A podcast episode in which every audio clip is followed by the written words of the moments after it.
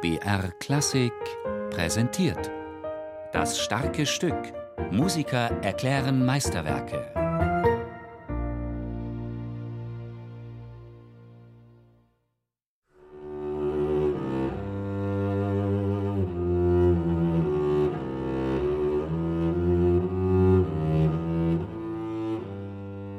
Ich glaube, die Tiefe des Cellos hat ihm sehr Freude gemacht, weil schon das Stück so herrlich auf der C-Seite beginnt und da hat man so das Gefühl, das ganze Volumen des Instruments wird so ausgekostet und er schreibt da auch, also es soll sehr gesanglich äh, sein und da stelle ich mir immer so einen äh, russischen Tenor vor oder Bass vielleicht noch besser, der dann eben auch die ganze Bandbreite äh, widerspiegelt von der tiefen Stimme des Cellos.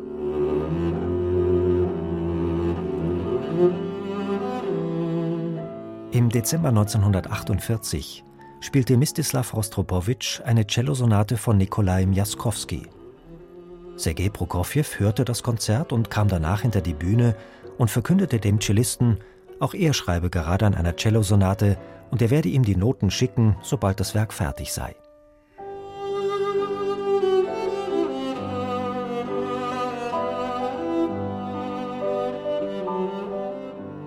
1949 vollendete Prokofjew die Cellosonate für Rostropowitsch.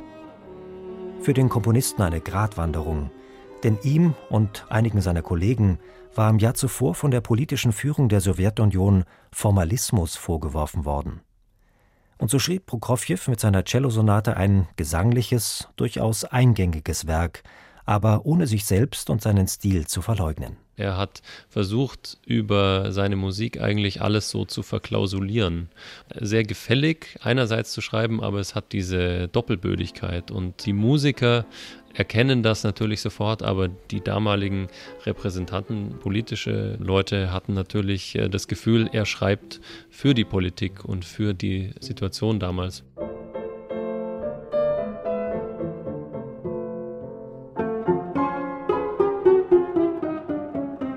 Diese Doppelbödigkeit ist das, was mich auch sehr fasziniert an seiner Musik. Der hintergründige Humor seiner Musik, das ist etwas, was ganz toll ist zu entdecken.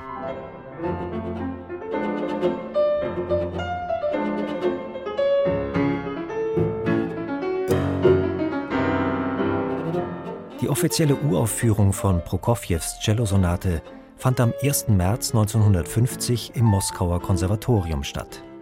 Cello spielte Mistislav Rostropowitsch, und am Klavier saß Sviatoslav Richter.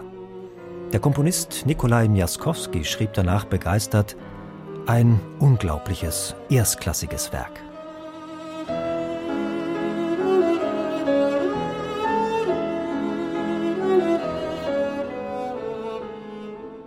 Eine lyrische Stimmung durchflutet den ersten Satz, meist sehr positiv, manchmal leicht melancholisch.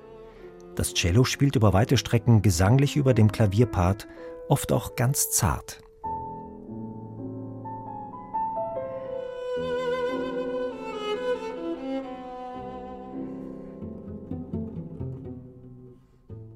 Dazwischen immer wieder Abschnitte, bei denen Cello und Klavier motorisch davonstürmen und auch rezitativische Passagen.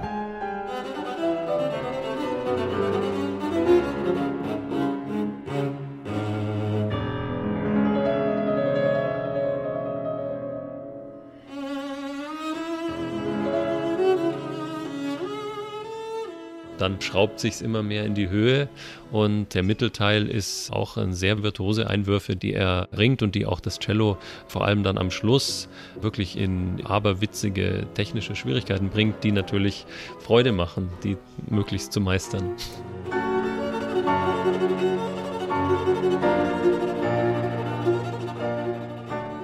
Volksliedhaft beginnt der zweite Satz, bei dem sich im Verlauf immer mehr grotesk und humorvoll wirkende Klänge dazugesellen.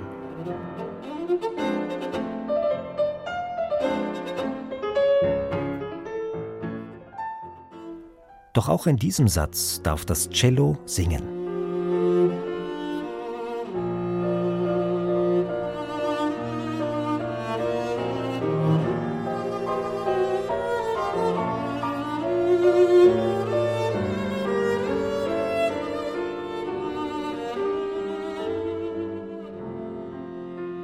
Zweiten Satz der Sonate ist eigentlich eine wunderbare Gegenüberstellung einerseits von dieser großartigen Lyrik, dem sehr gesanglichen Moment und dann dieser bissigen Schärfe auch, die er in seiner Musik ausdrückt.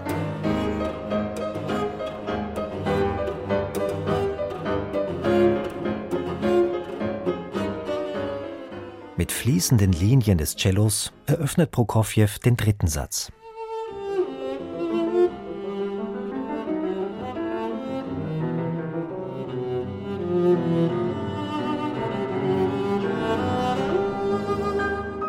Beim dritten Satz, das hat für mich eigentlich fast schon äh, opernhafte Züge, wenn er diese Dialoge zwischen Klavier und Cello in seiner Musik ausdrückt. Das macht sehr viel Freude.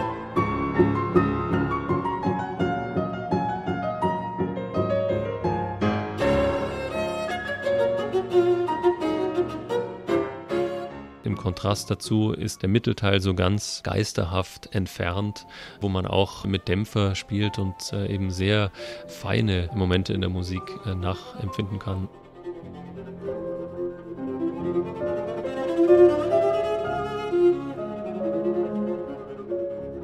Die Coda von dem dritten Satz ist, glaube ich, eines der gewichtigsten C-Dur-Schlüsse die in der Kammermusik geschrieben wurden. Also das ist ganz, ganz toll. Also da stelle ich mir auch vor, gerade bei der Koda, so eine ja, russische Kathedrale oder orthodoxe Kirche, die mit ihren Glocken den ganzen Raum füllt. Und die beiden Instrumente versuchen das zu imitieren, das Cello und das Klavier. Und das, sind, das ist ein wunderbarer Moment. Musik